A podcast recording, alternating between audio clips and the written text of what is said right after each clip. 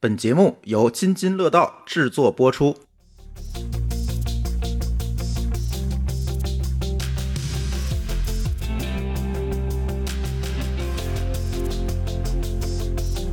各位听友，大家好啊！呃，又是一期科技乱炖，接着上期挖的坑，我们接着聊。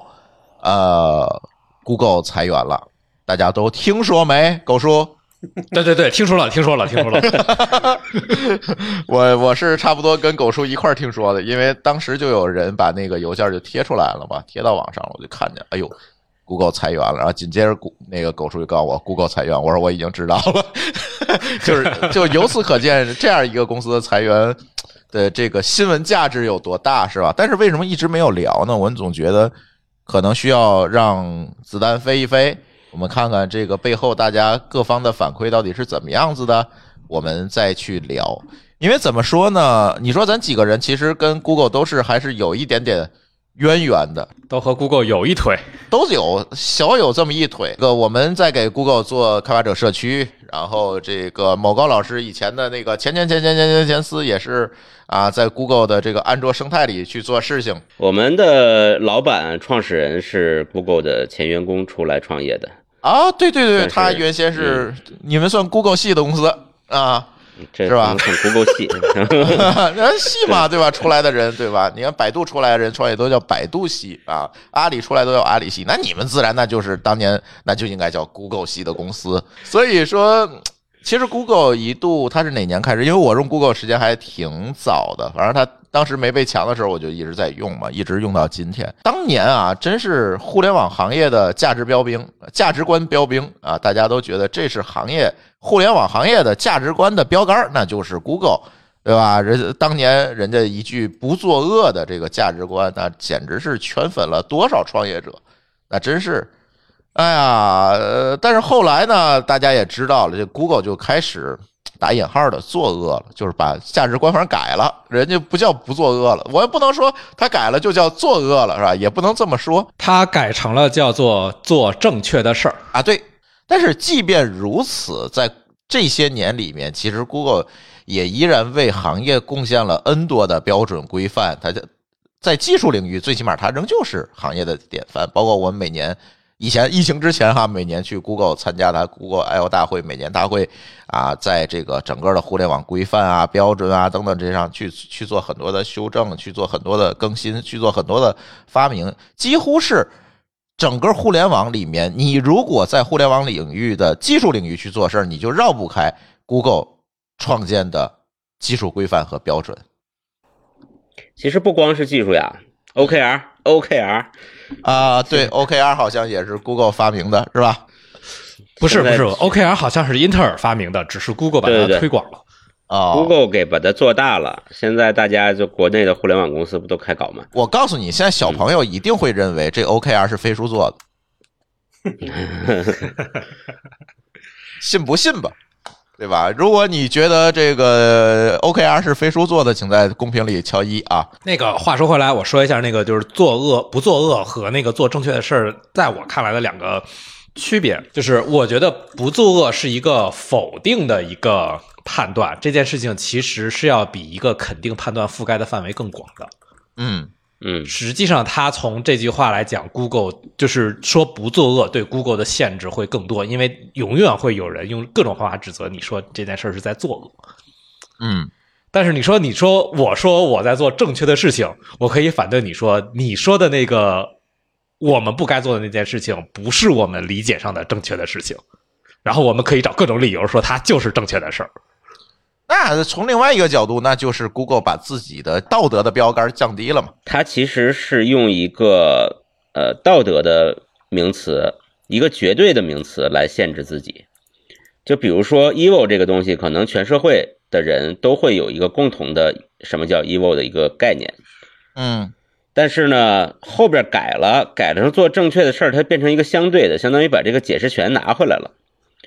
原来它缺乏解释权。原来这个解释权相当于是公序良俗，就是这些事儿是恶，所有人都这么理解。但是现在呢，它就变成了一个解释权拿回来了，就是说我是做正确的事儿，我可能在不同的时刻有不同的正确，我可能不同的立场有不同的正确，这事儿就灵活了。就像呃，刚才狗叔那个那个有一个刚才说了一句话，我也比较同意，就是这事儿我再也不听你们的了，我都可以随时随地解释什么是正确。我同意某高老师的观点。但我觉我觉得确实恶可能是是一个大家都认为的事儿，但是你说正确的事儿，就是可以从立场角度来去解释了，对对吧？对，嗯，它就是一个相对概念了，可以有很多个约束条件。对。但现在我是不是觉得做正确事儿都已经不在所谓的这个价值观里了？因为我看了一下中文版的那个。那叫关于我们里边写的叫它不叫它不叫它叫十大信条，这是官方的翻译叫十大信条，里边没有提到任何说不这个不作恶或者说做做正确的事儿了，他只是说比如说将对专心将一件事做到极致，这样的话是有的，越来越像阿里了，感觉。越来越像国内的公司。对但里边有有一句话讲的是员工的，我觉得你们谁可以念一遍？呃，它叫我们重视团队成绩，也推崇个人成就，因为这都是公司全面成功的基础。员工是企业的宝贵资产，我们极为重视。他们背景不同，但都活力四射，洋热情洋溢。无论是工作、娱乐还是生活，他们总是充满着创意。我们的工作氛围可能非常随意，但就在排队等咖啡的过程中，在小组会议上或者在健身房中，新的想法不断涌现。并以令人目眩的速度完成讨论、测试及付诸实现的流程。也许在我们的聊天的不经意间，一个世人称道的新项目就诞生了。这是关于员工的这个描写。当然了，我们今天讨论的当然是 Google 的这次裁员了。所以这次裁员给我们就是大跌眼镜的，就是一个怎么讲呢？这个。别管是做正确的事儿还是不作恶的公司，今天终于成了一个作恶的典范了。这个典范不在于他裁员了，而是在于裁员当中种种没法让人理解的行为，让我觉得这个公司的价值观是不是有一点要崩的先兆呢？来来来，我们可以请有请亲历者讲一讲这个。裁员的过程，对，请狗叔有请亲历者讲讲裁员的过程。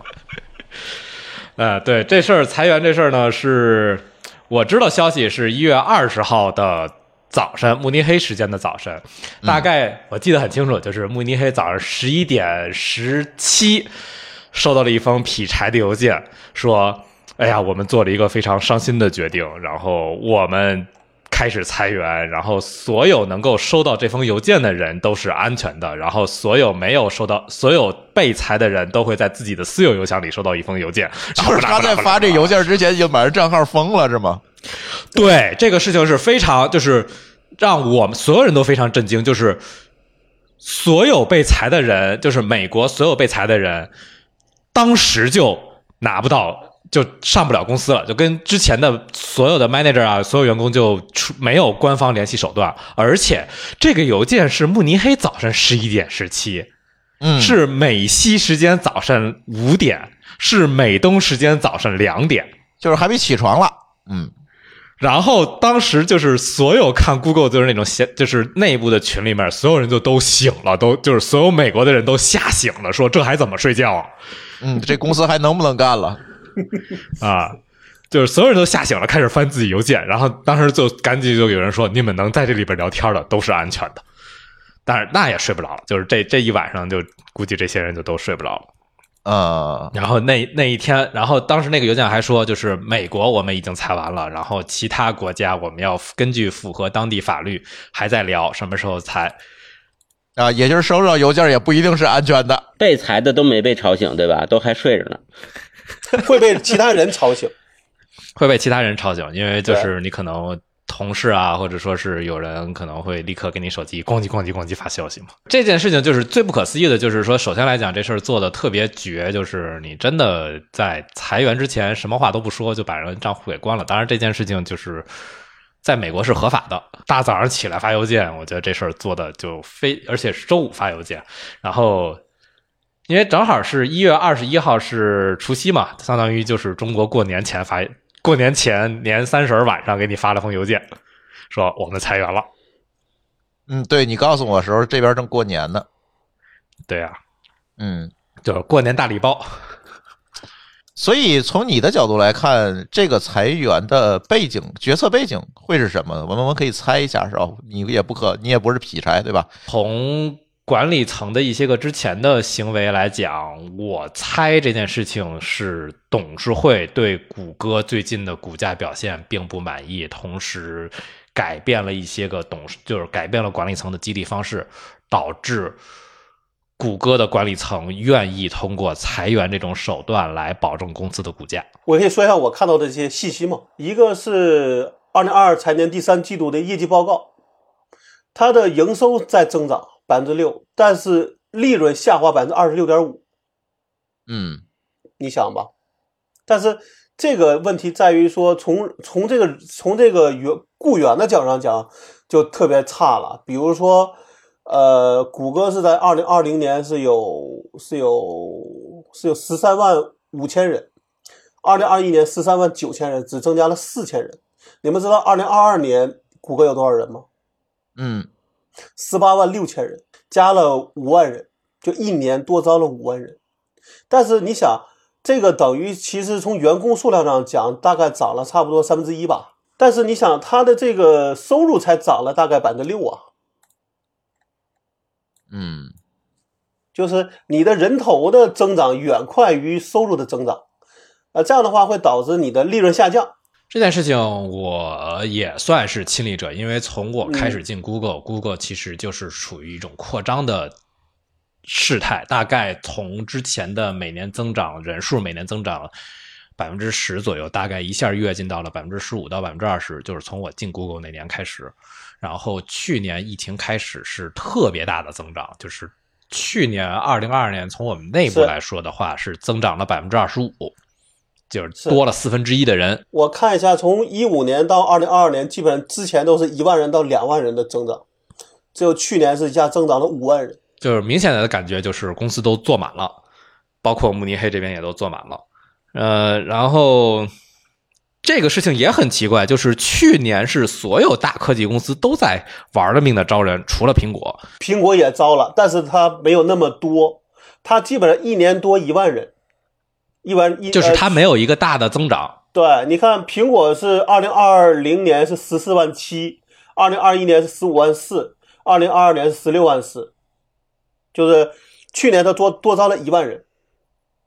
对，就是苹果的招人的一阶岛是没有是平滑的，然后其他公司的一阶岛都是不平滑的。所以狗叔，你觉得它疯狂扩张的原因是在哪里？是产品线变多了？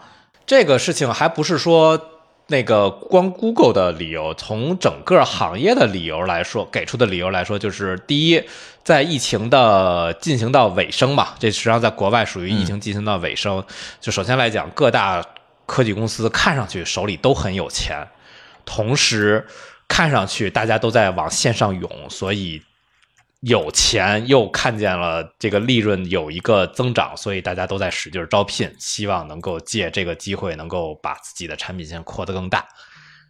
嗯，然后没想到疫情就结束了。然后也没有预期，市场也没有预期的扩大。对，这是官方给的一个说法，这是我们在就是劈柴的，就是给农公司内部通气。他说我们之前觉得市场会扩大，然后而且当时我们也很有钱，但是没想到一年后这个情况发生了非常大的变化，然后不啦不啦不啦不啦不啦不啦，哎，但是这里我很好奇的一个问题啊，Google 快速成长了这么多年，对吧？我们会看到它不同的产品的创新，从搜索引擎到呃安卓的手机系统，在这包括前几年的这个 AI First 的这个战略等等，它其实这几年都有一个相对来讲非常非常高速的一个增长，所以其实也是促成了它当时为什么决策啊，当年就招五万人的这样一个被我怀疑啊，这这个会有这一层的自信在，但他为什么就突然发现有问题了，或者是增长不是这么好了呢？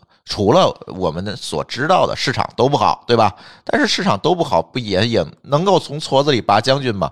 现在看来，整个 Google 的增长在整个的市场里面也是不是这么可圈可点，我们可以说。但也不是特别差。嗯，也不是特别差，但是也没有像以前这么亮眼了。我们还记得当时 Google 上市的时候那个牛逼哄哄的样子，是吧？对吧？到了今天，它不是这样的，它变得平庸了，或者说，对吧？它为什么到今天我会觉得它慢慢的变平庸了？我觉得就所有的公司的收入一定会有个天花板的。嗯，那你到了天花板上，大家怎么来去捅破天花板的？往往都是说我要做更多产品线，招更多的人来去捅破这个天花板。但很多时候，这个天花板是不好捅破的。就是押宝嘛。对，但是我倒觉得，我觉得现在看，从谷歌的角度上讲，它的技术或者从业务的突破上讲都没有，这才是最大问题，才会导致现在这个结果。就是咱们反过来说，这三年谷歌招了这么多人进来，它有什么样的技术让我们觉得哎眼前一亮的有吗？哎，你这话就是正好引到我下面想说的话题了，就是我这几天一直在想，就是谷歌的商业逻辑到底是什么？然后我觉得我这件事情基本上想明白了，就是它不就是一个广告公司吗？那怎么为什么这广告公司都那么多广告公司呢？为什么就谷歌这广告公司这么大呢？嗯，那你说说吧，对吧？就是抛开 YouTube，抛开 Cloud。就说 Google 的搜索，就是也不完全是搜索，就是跟着广告这一摊儿这一块儿这个事儿。Google 的商业逻辑是什么呢？Google 实际上做了一个，这是我自己的想法啊，这个我先说一下，我没有抄任何人的想法，就是谷歌其实做了一个是给大众互联网做的基础设施。这个基础设施包括什么呢？包括搜索，包括账户，就是 Gmail，包括地图，然后包括就一系列的这些我们耳熟能详、觉得非常酷的东西。Google 是用是把这些基础设施做的做一个非常酷的基础设施来吸引用户，形成了一个新的市场。这个市场在 Google 存在之前，甚至在互联网存在之前都是不存在的。所以这是 Google 在历史上你会发现它的广告是完全单开出来的一块儿。价值就是 Google 挣钱了，但是其他的公司并没有不挣钱。然后他用这个市场形成了一个在这个市场里面打广告，同时又通过自己控制着广告的裁判系统，就是投广告投放系统，嗯，来一个一方面它有一个很大的广告市场，另一方面它有一个很大的广告投放，那这两个形成一个互相之间的支持双飞轮，然后。对双飞轮，然后把这个就是这边给那边挣钱，那边给这边挣钱，就变成了一个，就是第一把所有的广告商和用户都绑到了自己的系统里面。第二，我还可以用这个互相之间把价格抬高，来让自己挣到超额的利润。这是谷歌到就是到目前为止搜索，就除了 Cloud 和 YouTube 都是这个正确逻辑。那按上期某高老师的说法，那这个公司得国家收走了。对对对对对对，这个就体现了我们社会主义的优越性啊啊！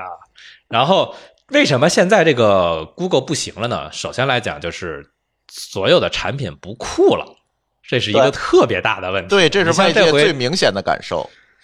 啊，就是谷歌以前你说这个 AI first 了好几年，干了几件什么事儿呢？像当年把黑猩猩识呃把黑人识别成了大猩猩，比如把我们家的猫识别成了狗，这个我跟那个他们的团队见面投诉过啊。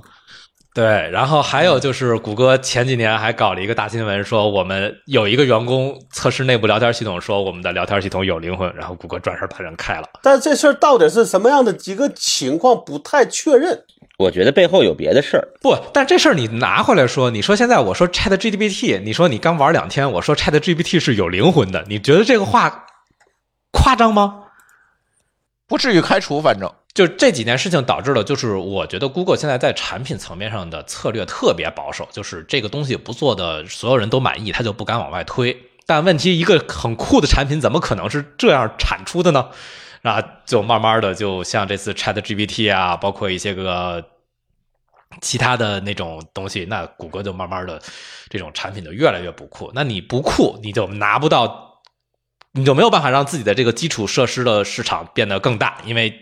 它就是靠酷来吸引人的，就是体制化了嘛？内部，嗯，叫僵化，对，僵化。你说这个是，我说我就我不太愿意用僵化，是因为僵化是一个结果，就是它有，就是它没有它没有适配到 Google 自己的逻辑上去。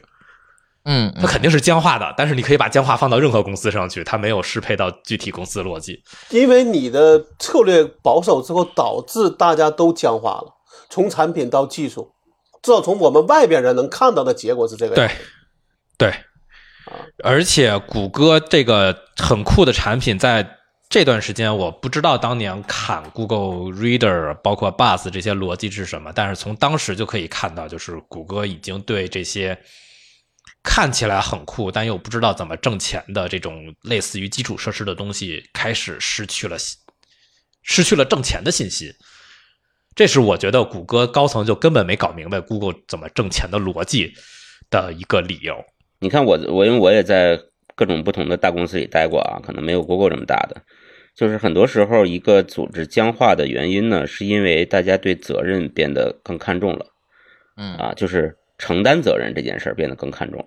就不愿意承担责任了。其实，我同意某个老师说，但是我想问某个老师紧接下来一个问题：OKR 不就是为了避免这个问题的吗？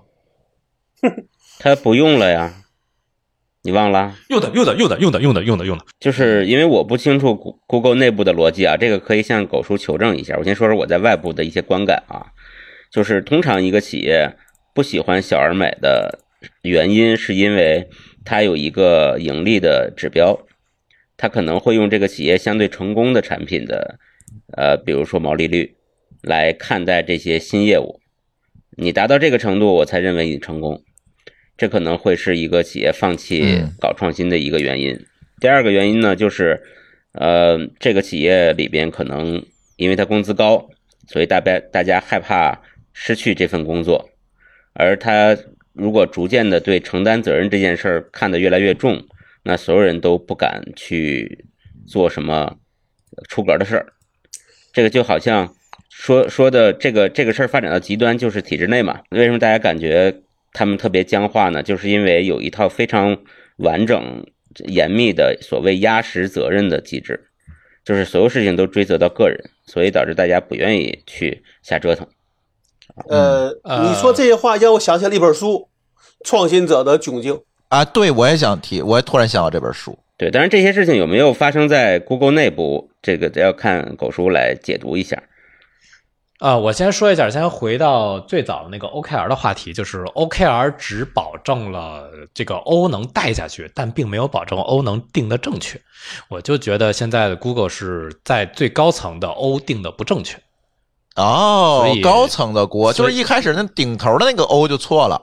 就是就是，我觉得就是高层就根本没找着正确的 O 在哪儿，他就是高层是没有想法的。我这个我不同意啊，我觉得他的 O 可能定到了说让公司更挣钱。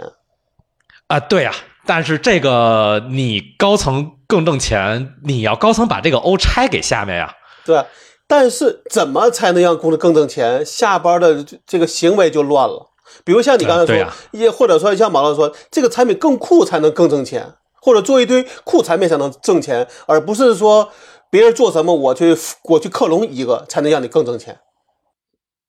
对，就是我觉得他们怎么拆这个 O 就没有一个很清晰的认识，就是没有一条逻辑线在里面，所以他们就是想起一个脑子，这个当前外面大家在做什么，我们就拆它拆出一个 O 来，所以这是我觉得这个 OKR 不起作用的，为什么有着 OKR 这个东西也不起作用的原因。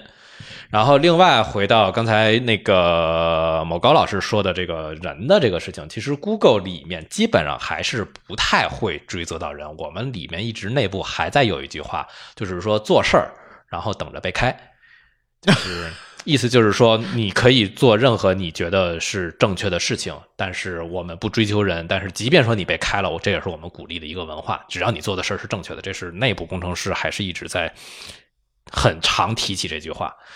而且 S 至少我们 SRE 里面有一个说法，就是说我们不追究到人的责任，就是如果把什么东西搞坏了，这个事情肯定是系统上有责任，不会不能够把这个责任追究到人。嗯，这几件事情在 Google 内部还是执行的挺好的。但是这是只是你的技术线这个样子，对吧？管理者怎么样呢？还是管理者是有相同的价值对啊观，吗？包括产品线呢，对产品线呢，Google 那我就不知道了。这个事情就是你说管理者那边呢，管理者说句实话，Google 的一大问题就是现在基层的员工和管理者之间离着太远了，不像以前还每周开个 T GIF 啊，大家能互相聊一聊。现在这事儿离着越来越远了。比如说你你跟皮差差之间差几级？我现在手下一个、两个、三个、四个、五个、六个、七个，劈柴是第八个，跟劈柴隔六个人，隔七个。嗯，不，这六个七个已经不重要了，真的已经很厚了。还是很多的。对啊，对啊，很厚了，很厚了。所以现在的问题就在于说，我觉得技术上讲，因为其实严格上讲，谷歌其实其实到了最后，其实对于我们来说，其实它还是一个是一个产品型的公司，对吧？咱用的是它的搜索引擎，用用的这些东西还是个产品，那你技术只是产品的一个支撑嘛，对吧？那你如果产品上的策略有问题，你的技术再牛逼也也也没有用啊。对啊，对啊，我是我是觉得产品层面上有问题的呀。当年开始做 Stadia，我就是持这个观点啊。对，但我个人觉得啊，其实其实这事儿可能不是在这个时候就出了问题，而是应该是当时在做那个谷歌的社交的时候就已经出问题了。对，我知道你说这个具体什么时候开始出问题，我不好说，我更愿意把这个点放到把 Google Reader 给砍了的时间点。一三年七月，但是前两天有一个消息也蛮有意思的，说创始人又开始写代码了，这是怎么回事？呃，没有，没有，没有，也没有真的开始写代码，主要是谢林回来了。谢林提了几个 CL，然后这个 CL 我还去 review 了一下，不过这个是笑话。然后主要是我觉得就是我旗帜明确的现在说这句话，就是劈柴不行，不知道该怎么办了，把俩创始人拉回来开始定策略。然后我这是我我觉得这件事情是印证的，我说我觉得就是高层根本不知道该怎么定 O 的这件事情，就是不会定 O。定不出 O，所以把俩创始人拉回来重新聊。我可以说一些小道消息，这个就当奇闻异事，不拿来当正史聊。就是后来我们聊的时候说，有一些人说传闻说，当年把那个劈柴选上去，是因为几个 SVP，就是几个特别大的老大之间互相之间过于强势，谁都不服谁，所以选了一个最弱的上去。哎，这好像又映射了什么东西。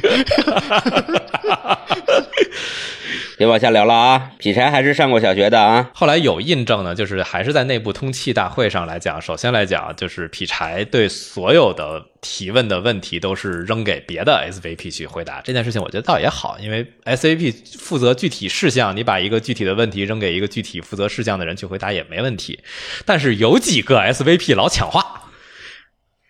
哦，以 Cloud 的老大为主，就是是这样。Cloud 我觉得是 Google 最近几年表现比较亮眼的业务，就是从 Thomas 来了之后，确实表现的很亮眼，就是至少在财报上表现的很亮眼，包括在市场占有率上也表现的很亮眼。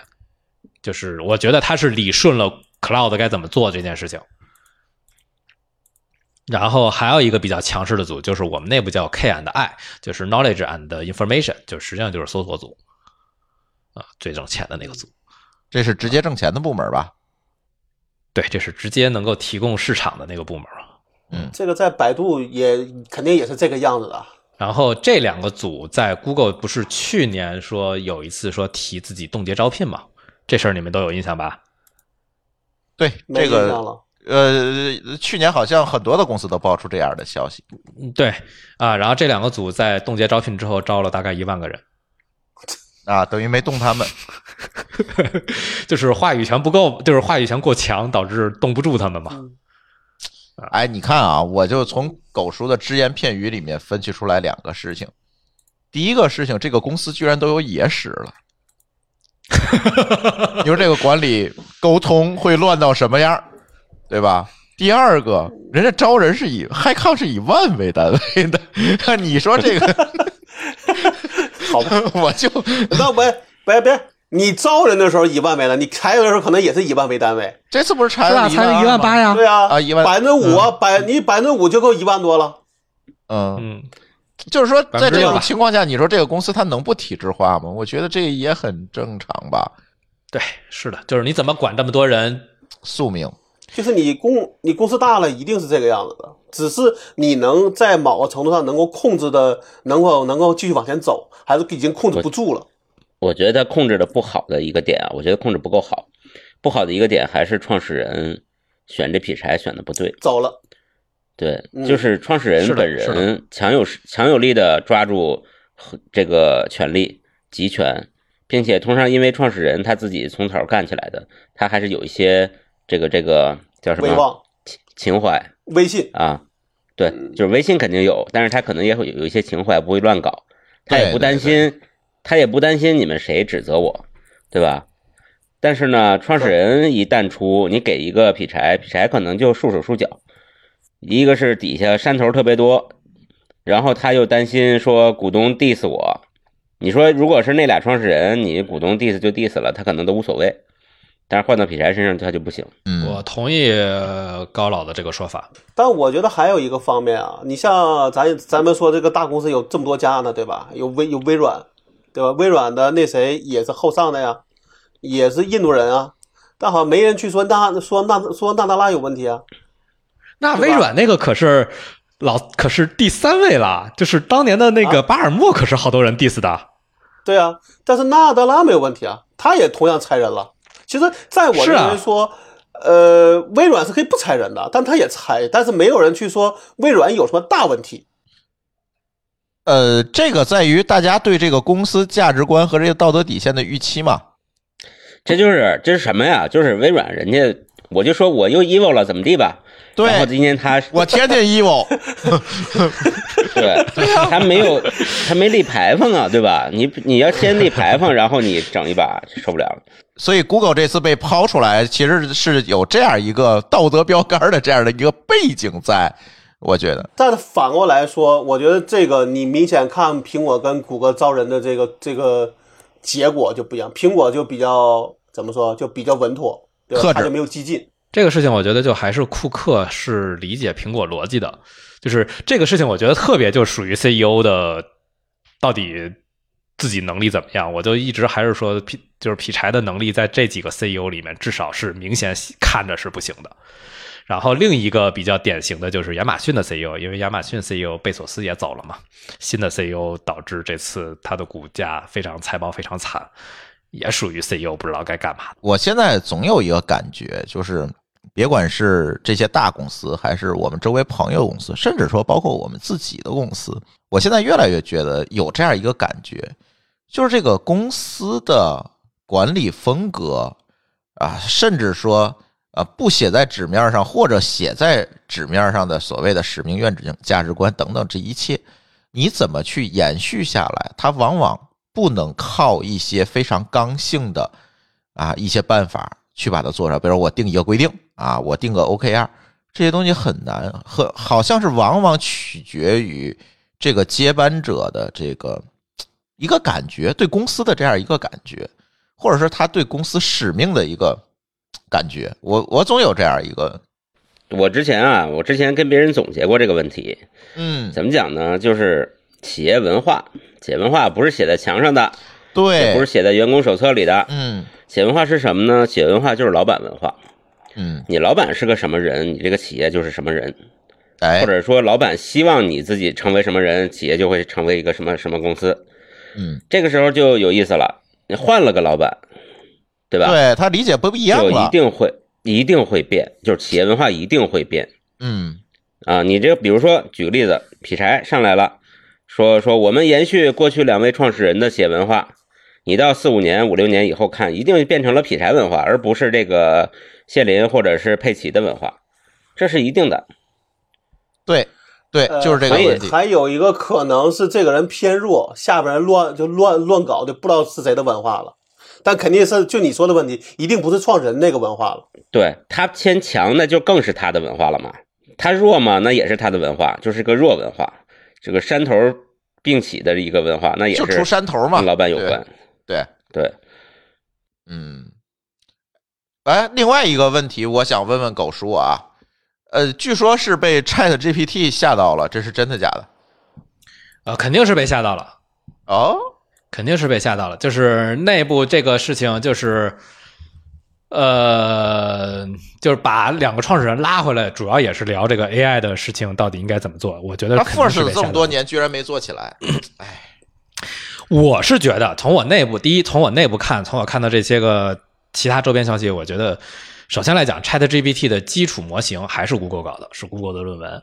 然后 Google 内部肯定有这个类似的东西，然后，另外，我当时看过 Google 内部的一个报告，就是他做的也是生成，不过是音频的生成。我不知道为什么 Google 后来都 focus 到音频上，就是他最后那套 AI 模型做到了，就是说是你给他一段音频，他能跟着这个音频续下去。比如说你给他一个人说话，他就后面续的都是跟这个人说话，说的还有模有样的。如果你给他一段古典音乐，他就把后边古典音乐给续下去，续的也有模有样的。我觉得特别牛逼。但是就问题就在于。技术很好，然后你为什么就这个很酷的东西让人给占了？就是没有产品化。不管说是一个 demo 性的产品化，还是一个什么样的产品化，你最后就没拿出来，这个很酷的东西就被人很占了，就变成了我刚才说的那个逻辑，就是一个很基础的设施，你要拿出一个很酷的东西吸引人来，才能形成一个新的市场。那 Google 这个环一旦被打破，你的市场就没有了。就是整体听上去，就是因为这公司太大了，保守了，嗯嗯，也而且也有各方的压力了。比如你出一个东西，这个东西是不是符合道德伦理，对吧？你是不是符合这个，符合那个？当年还有好像还给军方做那些东西，然后还闹过一次抗议，是吧？等等这些事情，就慢慢的，因为他被微软抢单了嘛。对吧？对，公司大了，慢慢就被放在聚光灯底下看了，对吧？他你他一开始创建这个公司的时候，又建立了很高的一个道德标准，那这个是就不跟微软似的，我就 evil 了，你怎么办吧？对吧？你怎么着吧？对吧？他也不他也不能，微软也没有那么 evil 吧？哎，就就总得找个人比吧，总得找个人比吧，我总不能拿百度比嘛。对，微软其实在忙的，就是说我就是个公司，我就是要我就是要挣钱，我就是个商业机构。没有没有，这个事情有文化层面的事情，就是微软一直会被开源 diss 为是个 evil company。对对对，当然现在不是了，现在大家都觉得微软对 open 就是开源东西很友好。那但是以前不是这个样子的。啊，微软是从比尔盖茨把 Basic 语言录到磁派里开始卖那一天就开始被 diss，一直 diss 到今天了。对啊，就这个就没办法嘛。就是说，这个可能还是一个公司文化。那微软，我就是一商业公司，你怎么着吧，对吧？我我以挣钱为为股东挣钱为己任。Google 不行啊，Google Google 当时是我记记得它有一还有一句座右铭是，呃，把产品做好，其他一切纷至沓来，对吧？嗯，对啊，对啊，对吧？这实际上是他当时的一个，就是也是我当时分析的，我现在分析的一个产品逻辑嘛。只不过是什么产品的问题嘛。对，所以到了今天，这个公司变大了，我也觉得就是去魅吧。这个去魅 Google 这件事情，无论怎么讲呢，其实这些年我们从一二年就开始给 Google 做技术社群，你看都做了十年十多年了，开始做技术社群，我们也慢慢的会发现这个问题。从一开始，呃，这个技术社群有一个非常好的负责人来负责啊，时不时的大家会在里面看到很多具有。Google 文化的一些做法和一些挑战，到了今天，我们再去帮 Google 去组织活动，哎呀，我总觉得就是一个完成任务，你知道吗？啊，今年咱要搞几个活动，这马上要搞活动了啊！这个 WPM 马上搞活动，今年我们要搞几个活动，哎，我给你报销多少钱，对吧？就变成了我，我是不成了你会务外包商了。对吧？你说你支持讲师吧，也支持不了；你支持开发资开发资源吧，也支持不了。你哪怕穷啊，对啊，你支持个 Code Lab 的硬件吧，现在也似乎也很难，对吧？它还有制裁的问题，这咱不说了。哎呀，这这些问题就我就就现在这个活动搞的我也挺郁闷的，就是弄的是就搞成了 Google 的外包会务公司了，就是完全以前那套东西。你说有奖励吗？也许有，每年可能。还有几张票能去到美国？问题我图的是你那张票吗？我图的是你的企业价值观，你好的企业文化，你好的工程师文化，这些东西现在在活动里都体现不出来了。嗯，也很难说。我觉得要聊的，我觉得今年这这回我想聊的点，其实就是我是认同对 Google 去魅化，而且这是 Google 裁员和其他公司裁员最大的区别。嗯，就是大家对 Google 的一个感觉全都变掉了，就是一个。正常公司，公司该有什么操作，这公司就有什么操作。而且最近听说监管对他也要有一些动作了。有，就是美国，就是刚才还是我说那个逻辑嘛，就是 Google 自己又有一堆，就是有有一堆基础设施化的市场，然后又是那个广告投放商，那么这就是司美国司法部提出的一个诉讼，就是说你 Google 又有市场又有裁判，那么你这是一个垄断，因为你两边的市场占有率都很大，那你是个垄断，而且有证据证明，就是他们认为有证据证明你在这两边互相之间借用对方借用不同的力量来使得来对自己的客户做要挟，来争取超额利润。嗯所以这是美国司法部最近提起来的要拆分谷歌广告部门的原因。然后这事儿可以再多说一点，就是司法部提起过，在对 IT 公司提起过两次非常著名的诉讼，虽然都失败了，一次是对 IBM，一次是对微软。嗯提完了之后，这俩公司怎么样了呢？嗯，大虽然他都虽然司法部都对啊，虽然司法部都失败了，但是这俩公司就已经从当年的那个地位就到了现在的这个地位哎有道理哈，就是啊。司法部的诉讼好像是一次祛魅的一锤定音。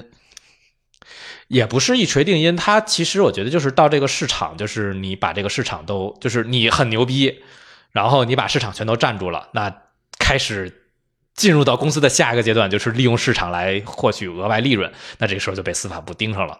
那从即便司法部不盯上，那你如果说是真的一直在用这种额外利润来为自己获取超额的盈利，那其他公司一定会眼红，而且客户一定会不舒服。那这个时候，他们就会想办法从这个市场走掉。嗯那这个时候，这个公司的盈利啊，包括什么乱七八糟，就一定会回到一个正常公司的地步。这是一个嗯嗯，就是一个新兴公司去呃超额利润消失的一个指标，这个司法诉讼算是是吧？对嗯，好吧，那今天跟大家聊聊祛魅 Google。哎，我们总总祛魅哈，上次祛魅过谁？对我们总祛魅，对我们我们一我们的这个话这个标题应该这样改，说某某公司的时间不多了。这太标题党了，算了，行吧，那我们跟大家聊聊差不多了。然后，如果你对 Google 的这次裁员，或者你对 Google 文化的过去、现在和未来有什么呃看法和观感的话，也欢迎在我们的评论区来给我们留言。那我们的这期科技乱炖就先跟大家聊到这里，感谢大家的收听，我们下期节目再见，拜拜。拜拜。再见拜。拜。感谢您收听本期节目。本期播客节目由津津乐道制作播出。你也可以在我们的官网 d a o 点 f m 找到我们的更多内容作品。如果您喜欢我们的节目，欢迎在微信、微博、朋友圈等社交媒体转发分享。您的分享对我们而言十分重要。如果您希望与我们互动，可以关注我们的微信公众号“津津乐道播客”，天津的津，欢乐的乐，道路的道。在关注后按提示操作，即可加入我们的听友社群。